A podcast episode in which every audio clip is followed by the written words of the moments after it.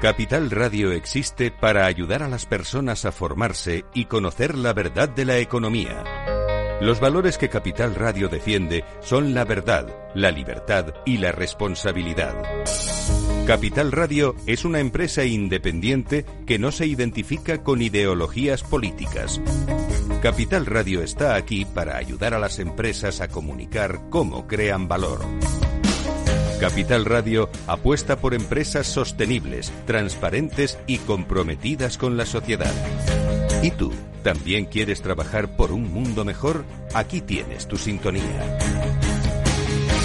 Capital Radio, con la gente que aporta y no se aparta.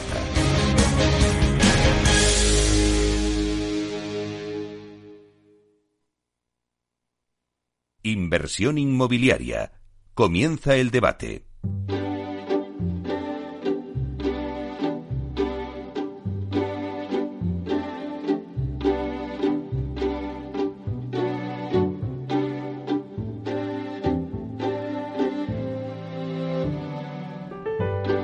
Bueno, pues esta sintonía que escuchamos nos anuncia el tiempo del debate y hoy vamos a hablar de oficinas.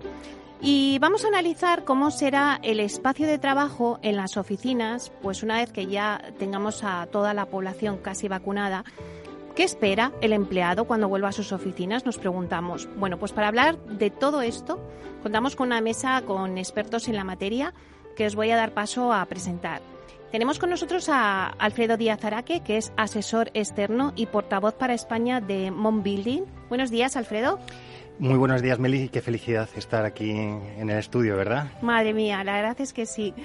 Bueno, pues seguimos con Susana Rodríguez, directora general de negocio de Sabil Aguirre Newman. Buenos días, Susana. Hola, Meli, ¿qué tal? Pues nada, un placer teneros aquí y que nos podamos ver y podamos charlar en una mesa que no sea a través de, de las pantallas de Zoom y estas cosas. Y bueno, y también tenemos con nosotros a Pablo de la Hoz, director comercial y de operaciones de City Hub. Buenos días, Pablo. Buenos días, Meli. Un placer estar aquí. Bueno, pues eh, la verdad es que os he ido presentando a todos y antes de entrar eh, en materia de oficinas, tengo que daros la enhorabuena porque la verdad es que hoy tengo en mi mesa a tres de los premiados de la edición Asprima Sima 2021. ¿Cuántas veces te has visto tú en estas, Meli? Es un lujo, eso no pasa todos los días. O sea, os voy a recordar que los tres habéis sido premiados. Eh, Alfredo Díaz Araque en la categoría Mejorando la imagen del sector inmobiliario como presidente del IE Real Estate. Eh, del Instituto de Empresa, eh, Susana Rodríguez en la categoría La mejor iniciativa empresarial en formación desarrollada por parte de Savitz Aguirre Newman y también a Pablo eh, que era en la categoría de mejor iniciativa en innovación por su iniciativa de City Hub, el tercer espacio. Así que, bueno, enhorabuena a los tres por esas, esos premios. Menuda, una primicia aquí Unidos. Y bueno, ya si queréis pasamos ya en materia de, debate de, de, las oficinas. Eh, me gustaría hacer una ronda por cada uno, es simplemente para coger un poco lo que opináis cada uno y coger un poco el pulso al sector en las oficinas.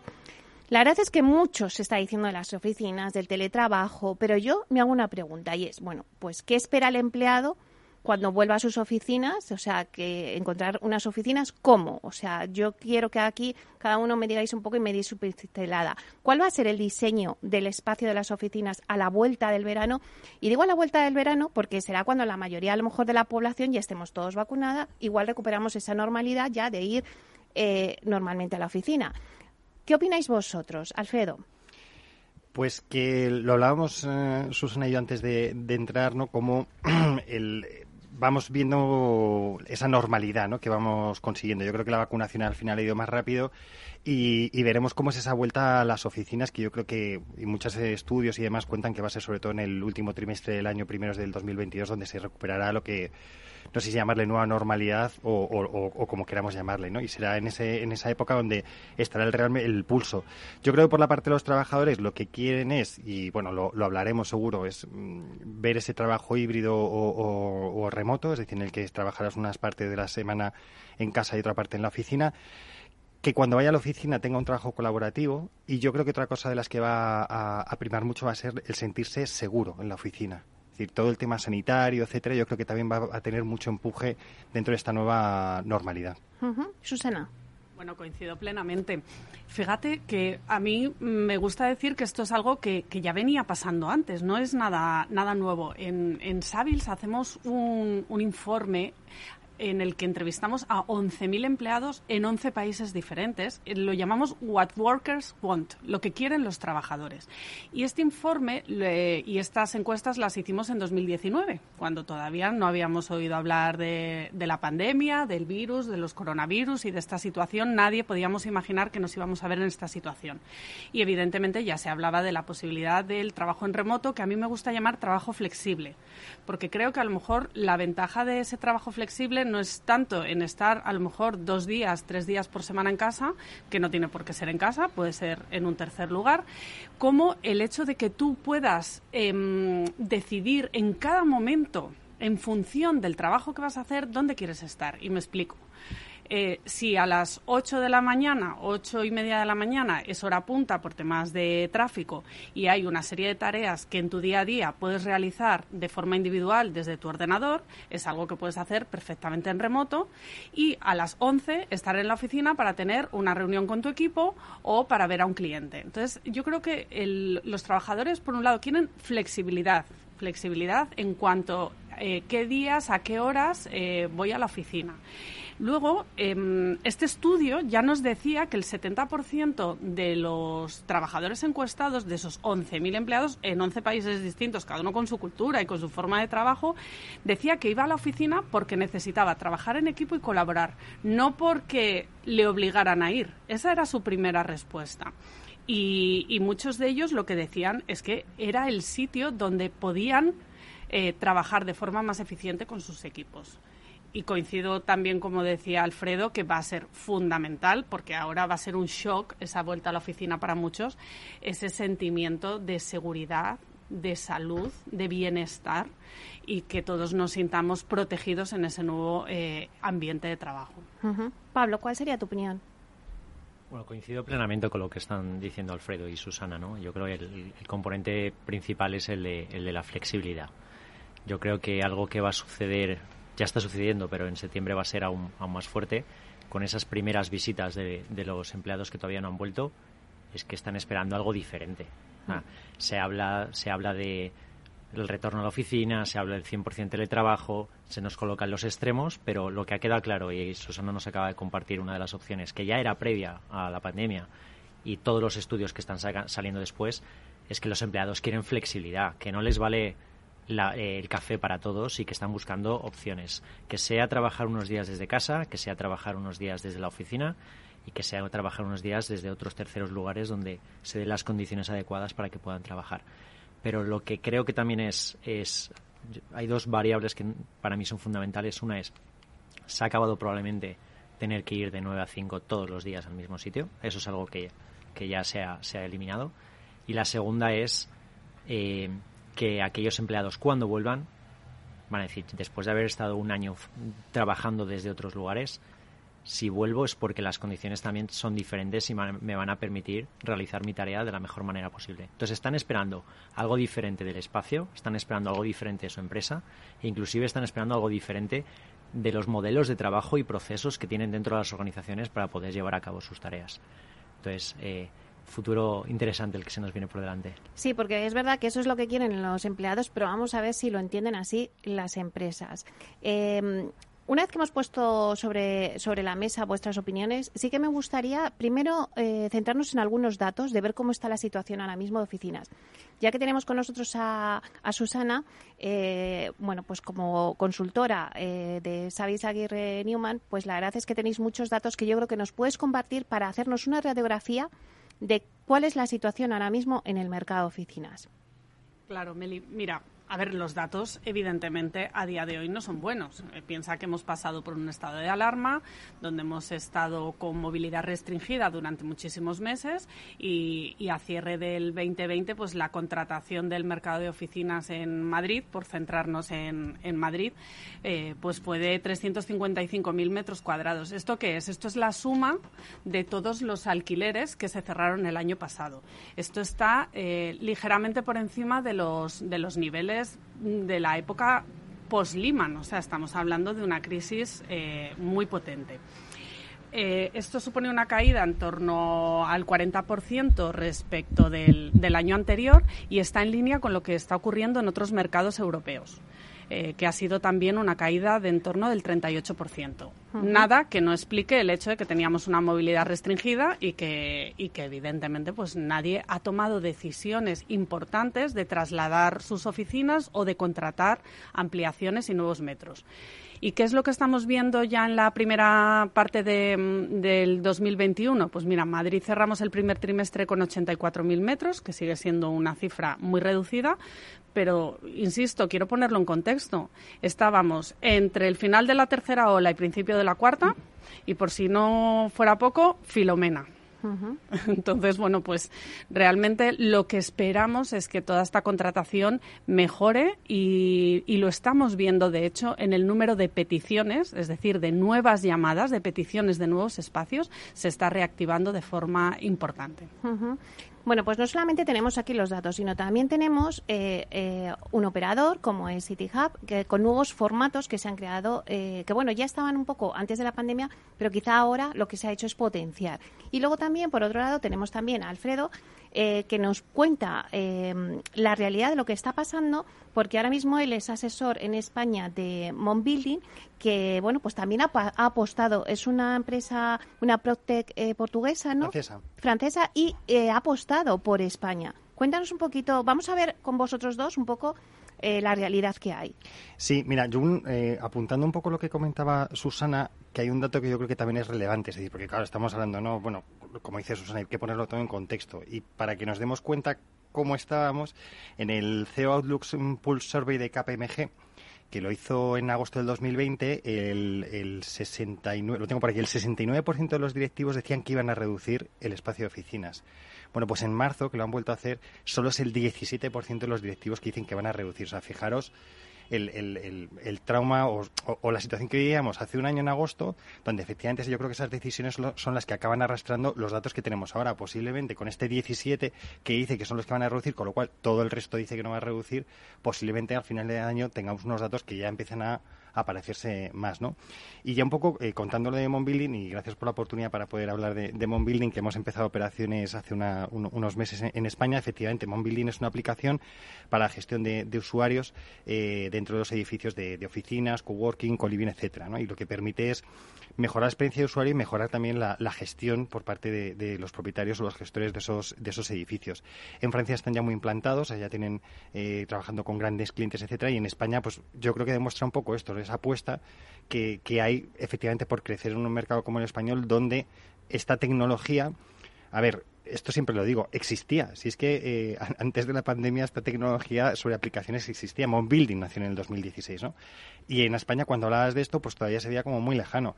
¿Qué ocurre? Cuando pasa la pandemia, y esto lo he hablado con muchos compañeros que estamos dentro del mundo PropTech, es todo el mundo se vuelve loco con esa eh, tecnología, con esa aplicación, con esa app que hace seis meses les habían, les habían ofrecido y habían dicho, mira, esto es como un, algo que quiero tener, pero no es algo que sea necesario. Estaría muy bien como deseo, pero bueno, pero ahora mismo no me hace falta porque gestiono el edificio de la manera tradicional. Claro, ¿qué ocurre? Que ahora vas a necesitar toda esa tecnología. Gestionar incidencias, gestionar eh, accesos, gestionar eh, reserva de salas en edificios, en coworking, es decir, en toda, en toda esa gama de edificios donde interactúan eh, personas, que son en la mayoría, y que por tanto yo creo que la tecnología va a ser muy importante. Y mira, eh, hablabas antes con, con eh, el CEO de, de, Canalejas que hablaba que habían sacado la, certificación Lead Gold. Claro, ahora hay otra nueva certificación que es la Wire Score, donde va a ser también muy importante. Seguro que Susana nos va a contar o nos podrá contar cómo va a ser importante a la hora de inversores y usuarios, ¿vale? O sea, y ocupantes, cómo esas certificaciones van a ganar eh, también credibilidad, porque son, lo que decía antes, te ayudan también mucho en la parte sanitaria de, este, y a mejorar la experiencia que, como bien dice Pablo, tienes que tener una cosa diferente a lo que tenías cuando trabajabas. Entonces, creo que la tecnología va a ser muy relevante en esto y va a ser el, facilitador de muchas de las tendencias que, como decía Susana, se estaban viendo ya en diferentes eh, estudios. Pablo, vosotros habéis dado una alternativa a la oficina tradicional, ¿no? Con vuestro tercer espacio. Sí, lo que CityHub hace es permitir a las empresas ofrecer a sus empleados una opción de flexibilidad, que nosotros decimos que es una flexibilidad real, porque permite elegir desde dónde trabajar prácticamente cada día. ¿no? Entonces, lo que hacemos es poner a disposición una plataforma que permite elegir entre espacios de coworking, entre hoteles o entre edificios corporativos que por el motivo que fuera eh, a lo mejor no tienen las necesidades de espacio que tenían anteriormente y lo ponen a disposición de la plataforma y son reservados bajo demanda y, pago por uso. ¿no? Entonces es una manera muy eficiente de, ofrecer flexibilidad por un lado a los empleados, flexibilidad a la empresa para que sus ciclos económicos estén alineados con los ciclos del inmovilizado y se puede considerar hasta como un beneficio más, ¿no? porque estás dando a, los empleados esa posibilidad de, elegir eh, que se organicen su día de acuerdo a su dinámica y que lo importante es realmente lo que estos están realizando y no donde, desde dónde lo hacen. ¿no? Hemos mencionado antes varios, varios estudios. Eh, Susana ha dicho, ha dicho varios, pero en general, por ejemplo, ha dicho el que hicieron en, en pero coincide mucho en los grandes números. ¿no? ADECO dijo eh, más del 70% de los empleados quieren un modelo híbrido, un modelo flexible que le permita elegir. Microsoft a lo mejor no es del 70, es del 77%, el, donde quieren hacer algo similar. Los grandes referentes tipo Google dicen, pues, eh, dos, tres días en la oficina, uno o dos días desde casa, uno o dos días desde eh, los terceros espacios. Entonces, nosotros estamos llegando con una alternativa que es darle la realidad a esa idea que es ofrecer eh, la flexibilidad a los, a los empleados. Y para ello, pues hemos empezado a montar una red en toda España. Ya tenemos más de 100, 100 espacios. Prácticamente todos los operadores están, están con nosotros y intentamos, en la medida de lo posible, ayudar a las empresas en ir implementando esos modelos de flexibilidad, esos modelos híbridos, eh, o inclusive algo que a Alfredo le gusta mucho, es el modelo Japan Spoke, eh, que, es una necesidad en cuanto al espacio de cómo también las organizaciones están reconsiderando cómo tiene que estar distribuida su huella, su huella inmobiliaria futuro. ¿no? Susana. Es que hay muchos mitos ¿no? en torno a esto del teletrabajo, del trabajo en remoto. Todo el mundo quiere teletrabajar. Eso no es cierto. Queremos un equilibrio razonable entre la vida profesional y la personal queremos pasar el menor tiempo posible en el, en el trayecto de casa al trabajo y optimizar esos tiempos. Eso es lo que quiere el trabajador y lo que queremos cualquiera a quien preguntes a tu alrededor.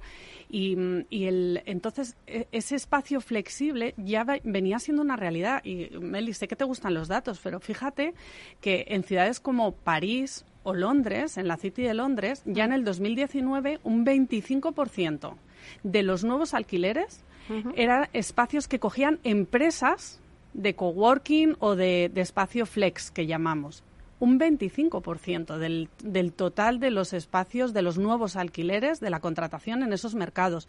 Y por darte datos más cercanos, en Barcelona ese mismo año un 18% de los nuevos alquileres lo firmaron empresas de espacio flexible. Con lo cual, si eh, después de esto hemos pasado por este momento de, de, estar encerrados y aislados, porque la pantalla comunica, pero no es lo mismo. Mm, no es cierto, no todo el mundo quiere teletrabajar. Queremos volver a tener esa interacción, pero tampoco queremos volver a pasar tres horas de nuestra vida, que le ha pasado a Pablo esta mañana, en el coche, ¿no? que nos contaba justo antes de entrar. Pues evidentemente. Es que Susana ha apuntado y, la solución de, de, City Hub va en esa línea. Es decir, al final, eh, teletrabajar no significa oficina y casa. Significa tener flexibilidad, que yo creo que va a salir muchísimo esta palabra a la hora de trabajar. Entonces, eh, muchas veces lo que puedes hacer es, oye, pues coges, eh, te levantas, mm, das de desayunar a los niños, los llevas al, al, colegio y luego lo que haces es que te pones a trabajar en un coworking que hay al lado porque en casa a lo mejor estás más incómodo, en un coworking acabas teniendo otra gente con la que interactuar porque lo que nos gusta es interactuar. Entonces, efectivamente es eso, o sea, no, es eh, esa dicotomía de oficina y trabajo en casa. Eso lo hemos tenido ahora ¿Qué es eso? O sea, ahora no nos hemos teletrabajado, nos han mandado a casa a trabajar, que son cosas diferentes. Teletrabajar significa tener tus horarios, tu, tener que organizarse. La gente que ya lo hacía, bueno, le ha sido muy natural, pero los que no estábamos acostumbrados, ¿cuántas horas hemos echado trabajando? De hecho, hay muchos estudios que lo dicen.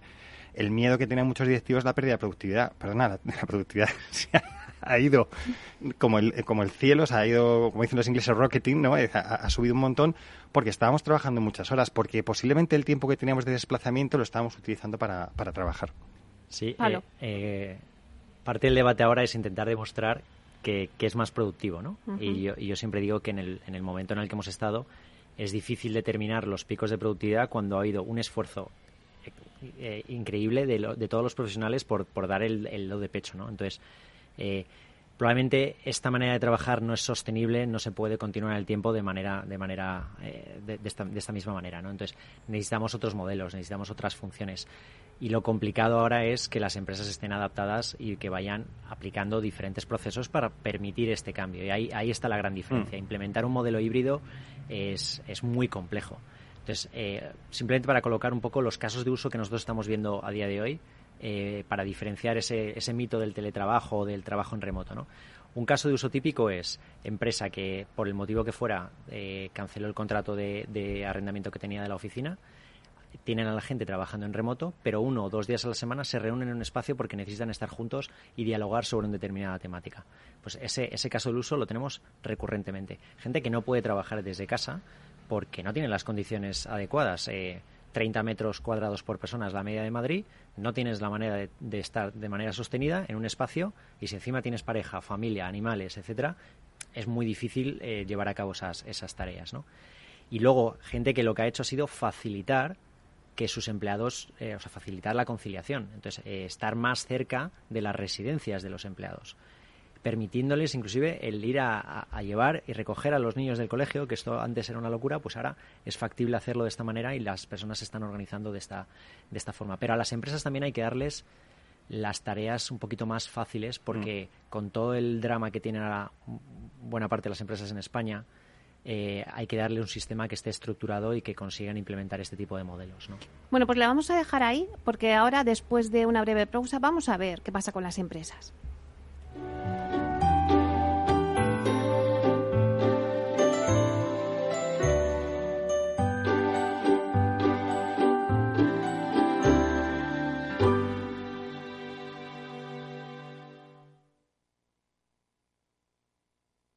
Si tu lado emocional dice, invierte en ciberseguridad, sabes que es un sector en crecimiento. Y tu lado racional dice, no tienes tiempo de crear una cartera desde cero y si te la gestionan otros, te cobrarán mucho en comisiones. En Renta 4 Banco te lo ponemos fácil. Con el nuevo servicio de gestión óptima, contrata nuestras carteras temáticas 100% online, con una comisión de gestión de solo 0,25%. Entra en r4.com o en cualquiera de nuestras oficinas y descubre todas nuestras carteras. Tu lado emocional y racional por fin se unen. Renta 4 Banco, tu banco especialista en inversión.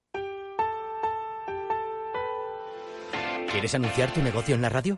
Entra en el clubdelaradio.com. La compra es online, pero no os vamos a negar que nos encanta que nos llaméis. El teléfono, olvídate, no te vas a acordar. Entra en el clubdelaradio.com. Tu audio y tu campaña de una forma sencilla y rápida. Contrata anuncios en radio al mejor precio. elclubdelaradio.com. Capital Radio Madrid 105.7 Hornos San Onofre. Somos pasteleros y eso nos gusta. Utilizamos materias primas que nos hacen disfrutar y elaboramos todos nuestros productos de forma artesanal, sin sucedáneos, ni margarinas, ni grasas trans. Sabemos que las cosas buenas son importantes. Con el hashtag buscamos gente dulce. Hornos San Onofre, calle San Onofre 3, teléfono 91 532 9060 y calle Hernani 7, teléfono 91 554 3396. También nos encontrarás en el mercado de San Miguel www.pasteleriasanonofre.com. ¿Está pensando en montar una empresa pero no se atreve a dar el paso en solitario? Busca una marca conocida y consolidada que le respalde. En Franquiciados le ayudamos a elegir el negocio que más se ajuste a sus necesidades. Franquicias de éxito, innovadoras, de baja inversión. Los miércoles a las 12 en Capital Radio tienen una cita con el único programa de radio de España especializado en la industria de la franquicia. Franquiciados con Mabel Calatrava.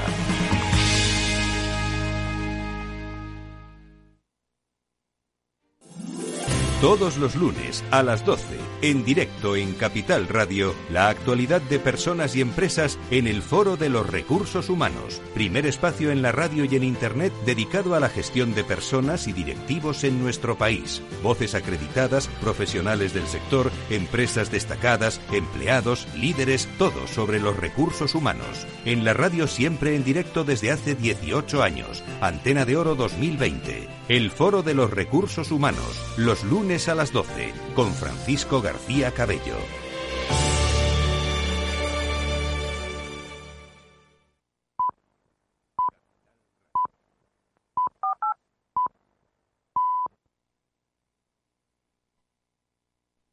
Capital Radio, la genuina radio económica. Inversión inmobiliaria con Meli Torres.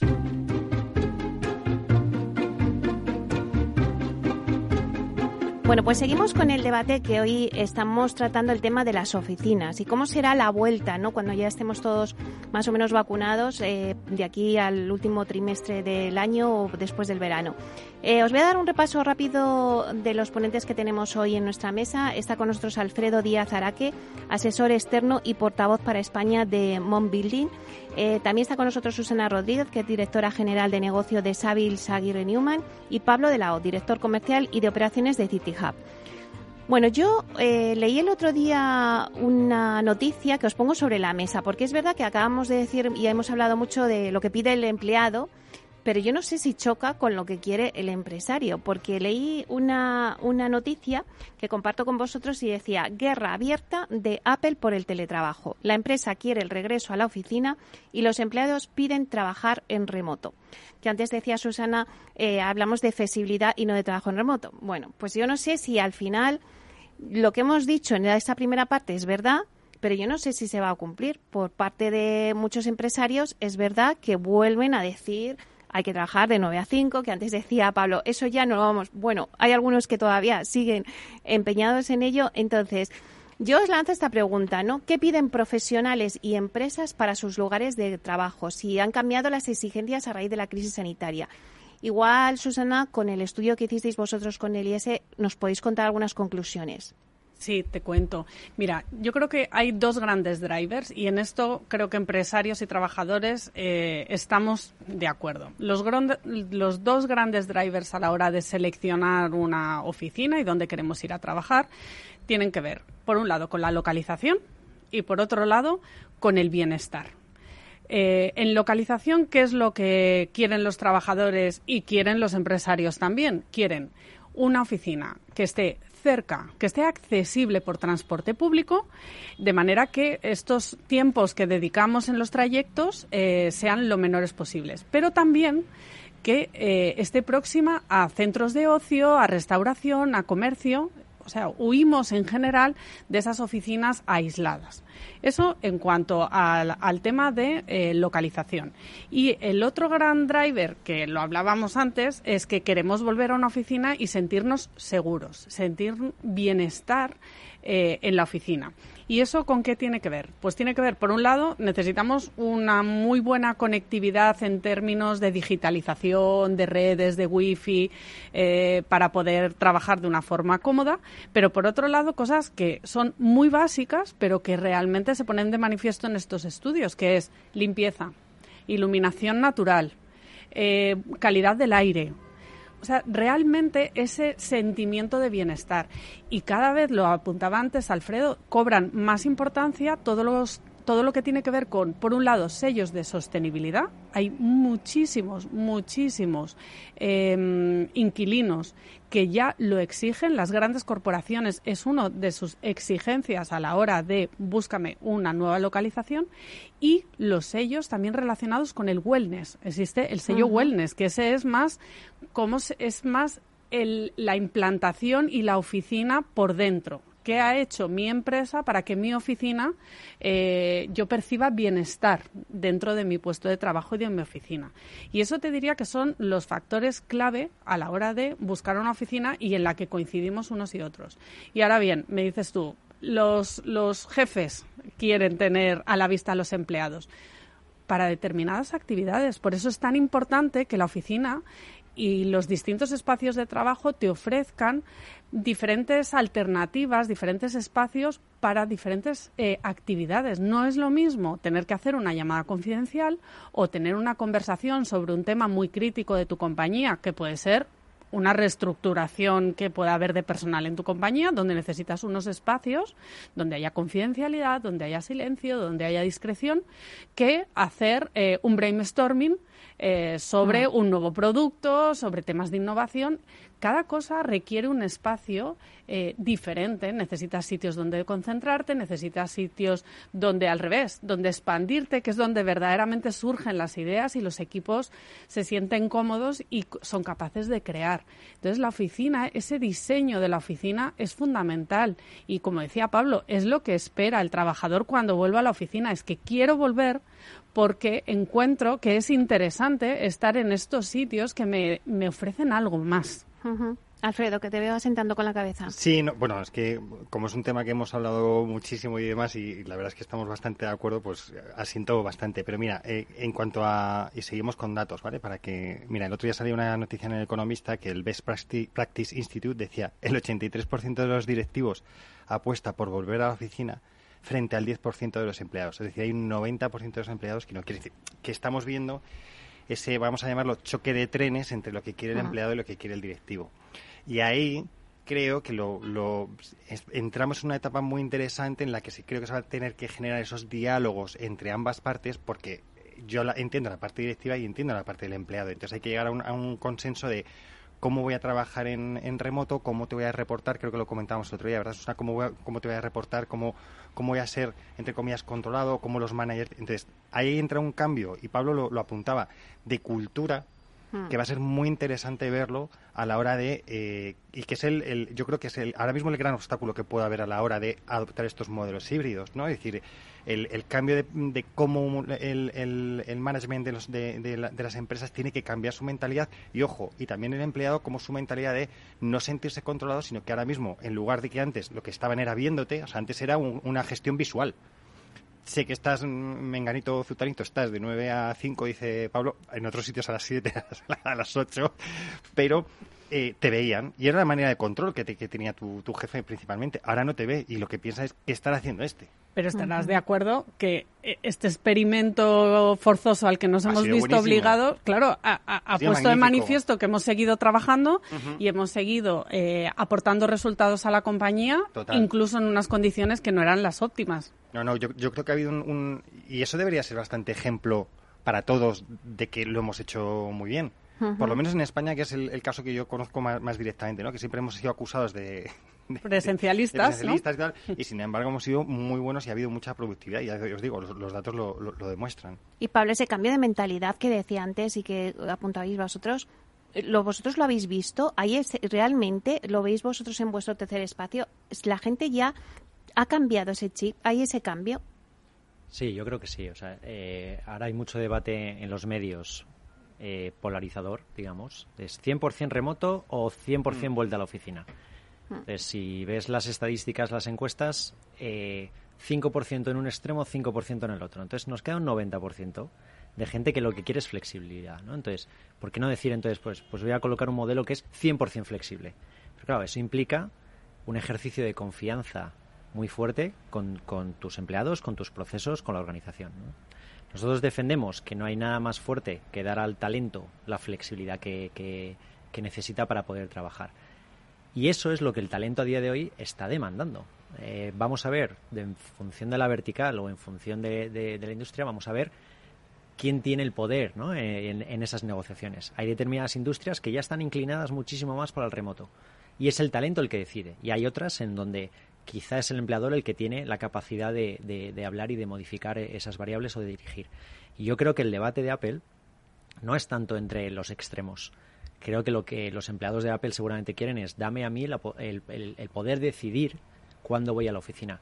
Y, y, lo ha dicho Susana, creo que lo importante no es tengo que ir a la oficina, lo importante es quiero ir a la oficina, porque en el momento en el que vaya voy a interaccionar con mis compañeros de otra manera, voy a trabajar eh, la innovación de otra manera, voy a dialogar con ellos de otra manera que no puedo hacer en, en, remoto. Pero tiene que ser un cambio en ese sentido del debo al, al, quiero. Mm, es que, mira, eh, hablando de, casos, es que efectivamente hay muchos casos. Eh, otro que, que, hemos hablado Pablo y yo es General Motors. General Motors lo que ha decidido es, o sea, ha llegado incluso ya al, al dar a cada empleado el modelo de trabajo que realmente ese empleado quiere. Esto es el extremo, ¿no? De, mm. llegar, sobre todo buscando no, no em, empleado en particular, pero sí como grupos de, de, trabajo, que como decía Susana, o sea, no, no, no todo el mundo, o sea, ni todos tienen que, trabajar en remoto, ni todos pueden realizar un trabajo en remoto, no todas las actividades.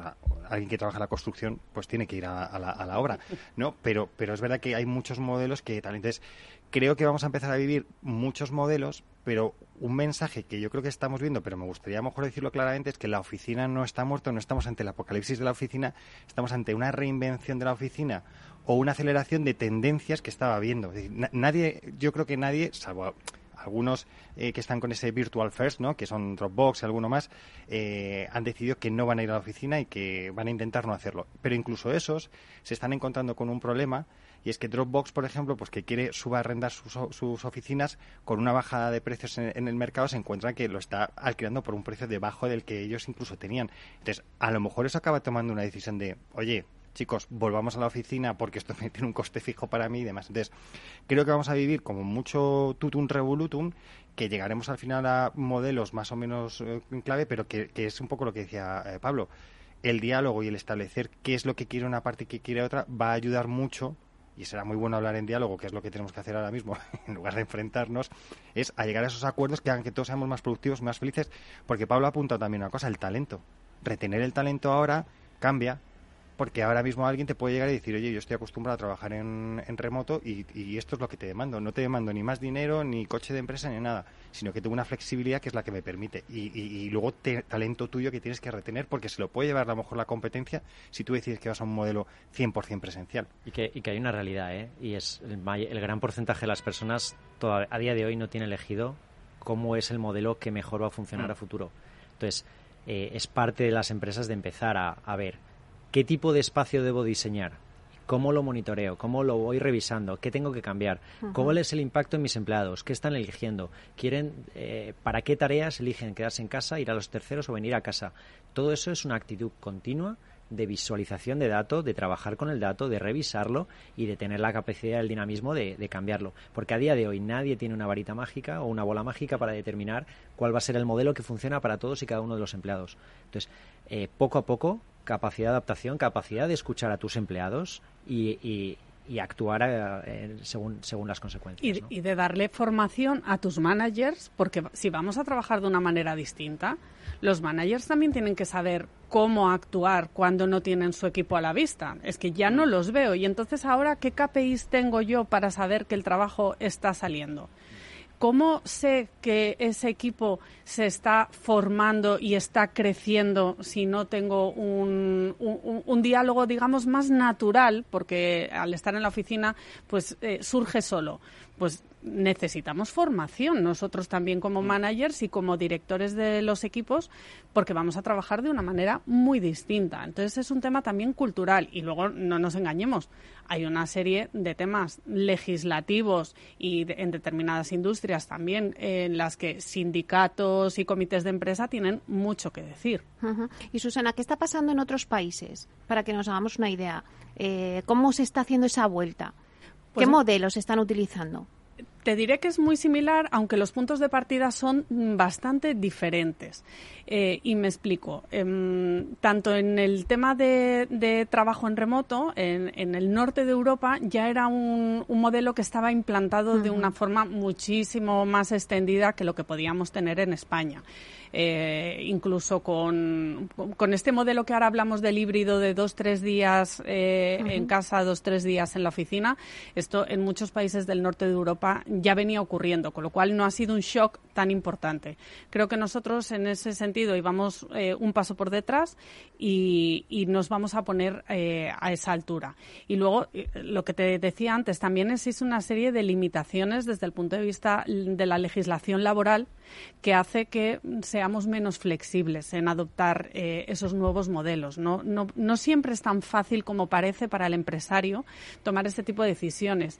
Si vas a mandar a la gente a casa, le tienes que dar una serie de compensaciones, le tienes que poner eh, a su disposición pues una serie de temas que tiene que ver con la ergonomía, con la tecnología, con el acceso, que todos damos por hecho que aquí tenemos un wifi maravilloso y una banda ancha en casa y que podemos conectarnos en cualquier momento y desde cualquier lugar. Y, esto no es eh, siempre así y, todo esto también es una inversión para el empresario, que ojo. Palo. No, desde luego la, ley no ayuda. eh, esta, esta ley del teletrabajo que, salió eh, tiene sus tiene sus sus problemas, ¿no? Eh, y coloca determinadas barreras que algunas de ellas eran completamente innecesarias. Entonces, es verdad que dependiendo de la industria, eh, las empresas tienen una barbaridad de elementos a considerar y todo lo relativo a la seguridad y salud de sus empleados en este sentido es, es clave, ¿no?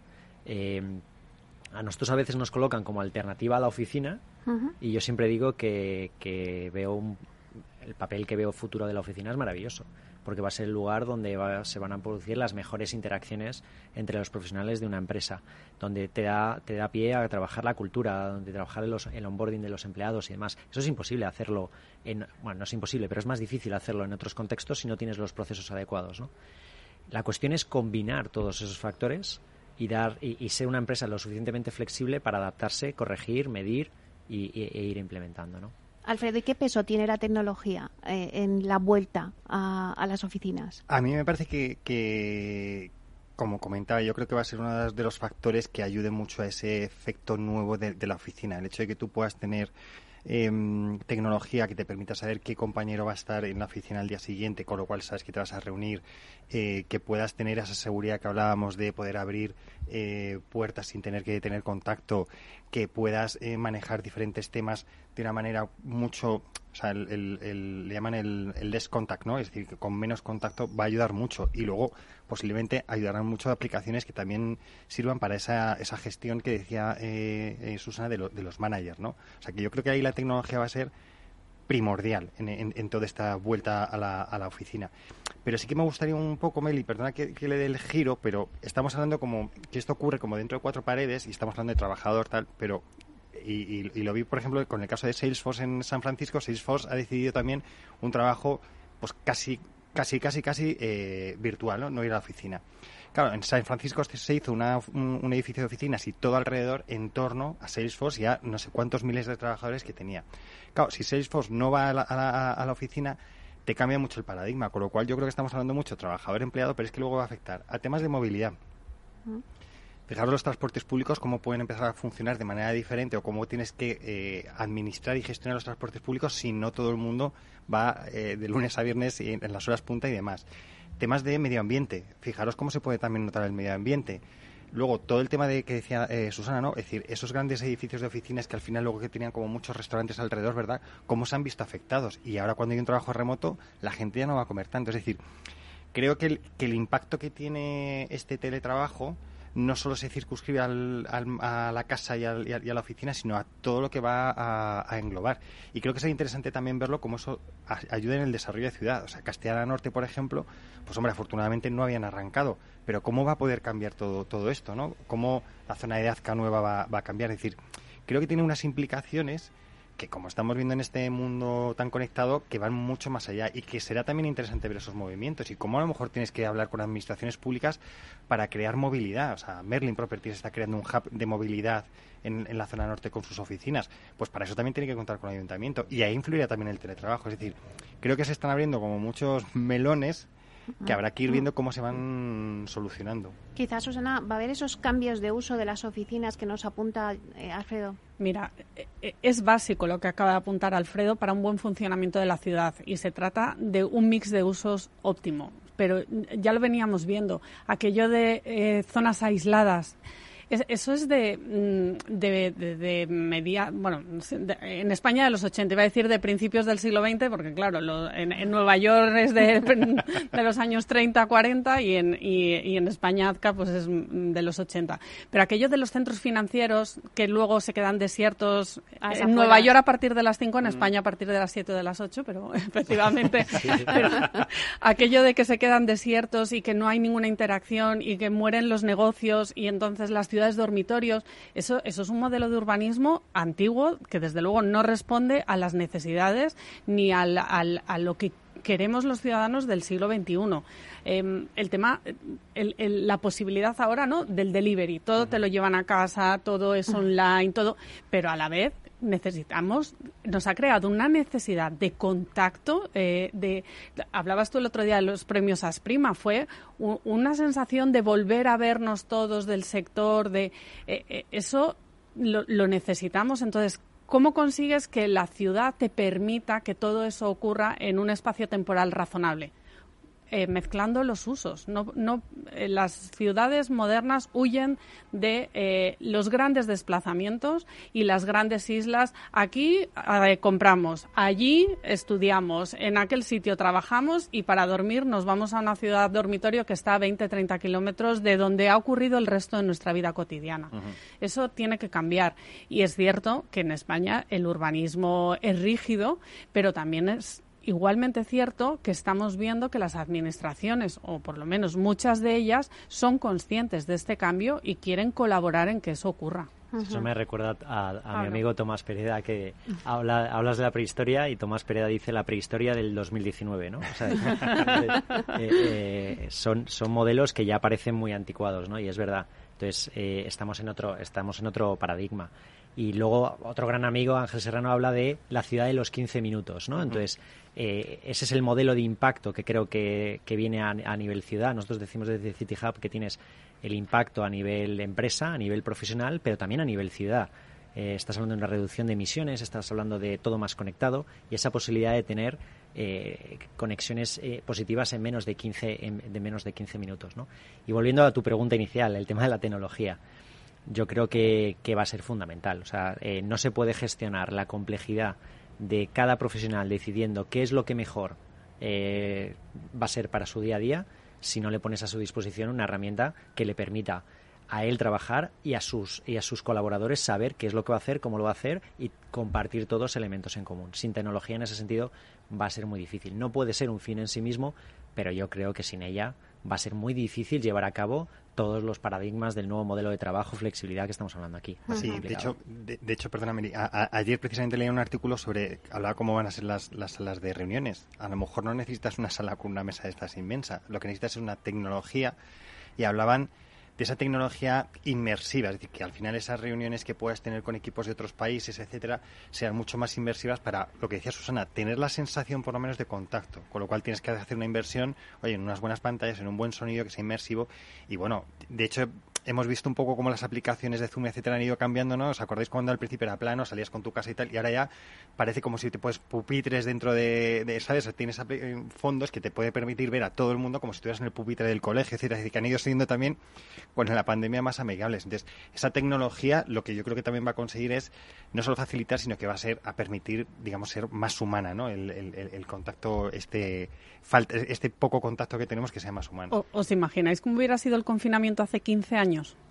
Cuando no teníamos todo en la nube, cuando si no íbamos a la oficina no podíamos acceder a la información, o sea, hubiera sido un parón, fijaos... Eh, nos hubiéramos adaptado, Susana, seguro, ¿eh?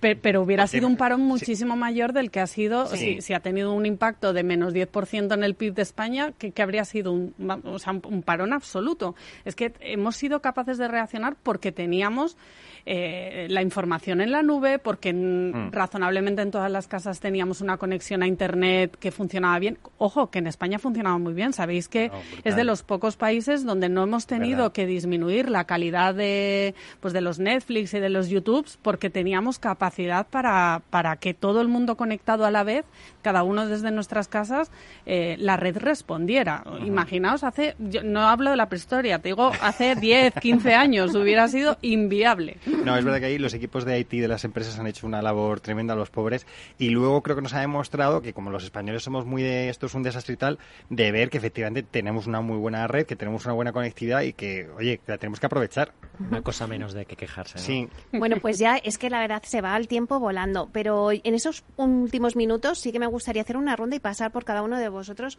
dándome las conclusiones del debate, ¿no? O un poco las pinceladas de futuro. Brevemente, en un minuto. Empezamos contigo, Pablo. Muy bien. Eh, yo visualizo un futuro del trabajo deslocalizado, distribuido, flexible, donde los espacios de trabajo eh, son espacios que invitan a la colaboración y al, contacto y a, la interacción entre los empleados. Y espero que haya mucha más postura de flexibilidad por parte de empleados, por parte de corporaciones, por parte de inclusive de entidades públicas, que fácil, porque no hemos hablado de entidades públicas, pero sería ideal que, los mismos esfuerzos que se habla de la empresa de permitir flexibilidad a sus empleados también se permita en otras áreas de la administración. Entonces, para, para mí es, es, es un modelo de flexibilidad futuro donde esto va a más estábamos hablando de 5 o 6%, era lo que el ratio de flexibilidad que había en España. Deberíamos estar en torno al 20-30% de manera fácil en el futuro inmediato. Susana, rápidamente. Yo le auguro a las oficinas un futuro brillante. Eh, serán oficinas sostenibles, serán oficinas flexibles, serán oficinas a las que queremos ir porque nos aporta estar en la oficina y desde luego con la recuperación de la economía veremos también cómo se recupera el mercado en términos de absorción y renta. Alfredo. Pues a lo que han dicho, que nada que, añadir más que la tecnología será un driver esencial para, para ello y en Monbuilding estaremos para ayudarles. Bueno, pues muchísimas gracias a, los tres, a Susana Rodríguez, directora general de negocio de Savis Aguirre Newman, Alfredo Díaz Araque, asesor externo y portavoz para España de Monbuilding y a Pablo de la O, director comercial y de operaciones de City Hub. Muchísimas gracias por el debate. a ti siempre, Gracias a ti. Bueno, y a ustedes, señoras y señores que nos escuchan al otro lado de las ondas, gracias por estar ahí y compartir este espacio con nosotros. Gracias también de parte del equipo que hace posible este espacio, de Félix Franco en la realización técnica y de quien les habla, Meli Torres. Les esperamos la próxima semana aquí en Inversión Inmobiliaria. Hasta entonces, que sean felices.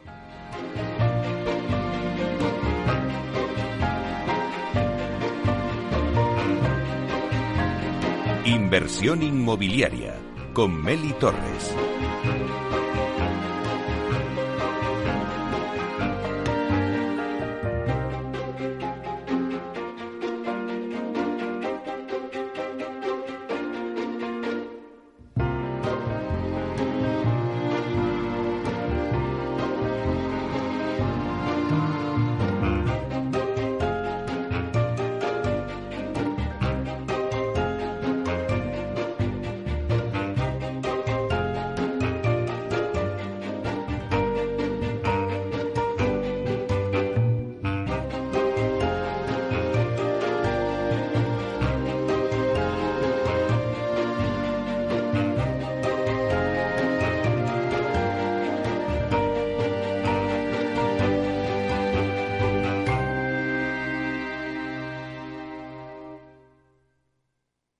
Neynor Homes les ha ofrecido inversión inmobiliaria con Meli Torres. Neynor Homes presenta Inversión Inmobiliaria, cada jueves de 10.30 a 13 horas en Capital Radio, un espacio donde se darán las claves para realizar la mejor inversión en inmuebles y sacar la mayor rentabilidad a sus propiedades. No se pierda su cita inmobiliaria de la semana en Capital Radio. Ya no estamos en la era de la información, estamos en la era de la gestión de los datos y de la inteligencia artificial. El tratamiento inteligente de estos datos proporciona un valor enorme a las empresas en sus procesos de negocio. En Piper Lab ayudamos a nuestros clientes a tomar decisiones de negocio basadas en datos. Escúchanos todos los lunes en el espacio de Big Data de Capital, la Bolsa y la Vida. Tu radio en Madrid 105.7, Capital Radio. Memorízalo en tu coche. Disfruta de la mejor cocina gallega en Montes de Galicia. Todo un clásico moderno en el barrio de Salamanca. Disfruta de la variada dieta atlántica, de las mejores carnes y pescados tratados con respeto y transparencia y regados con una de las mejores bodegas de la zona. En grupo, en familia o en pareja, Montes de Galicia te ofrece el espacio perfecto en cada ocasión. Los viernes en Capital Radio, la salud protagonista. Valor Salud. Industria, pacientes, profesionales y directivos del sector. Investigación y todas las áreas del mundo de la salud y sanidad con sus personas y empresas. Evolución de la pandemia. Novedades de nuestra medicina y sus profesionales. Con los expertos y destacadas empresas. Valor Salud. Cada viernes a las 10 de la mañana, la salud protagonista con contenidos claves y un estilo propio. Valor Salud. Con Francisco García Cabello.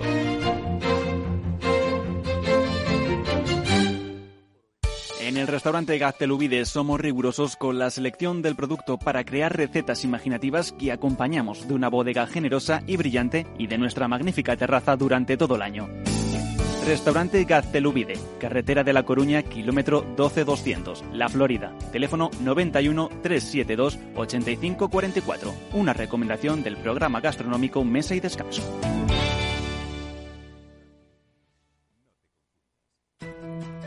En el balance nos preocupamos por nuestros hijos, por su vinculación con el mundo de Internet y las redes sociales, y analizamos sus riesgos de la mano de Pilar Rodríguez en Familias Enredadas, todos los lunes a las ocho y media de la tarde en El Balance, Capital Radio.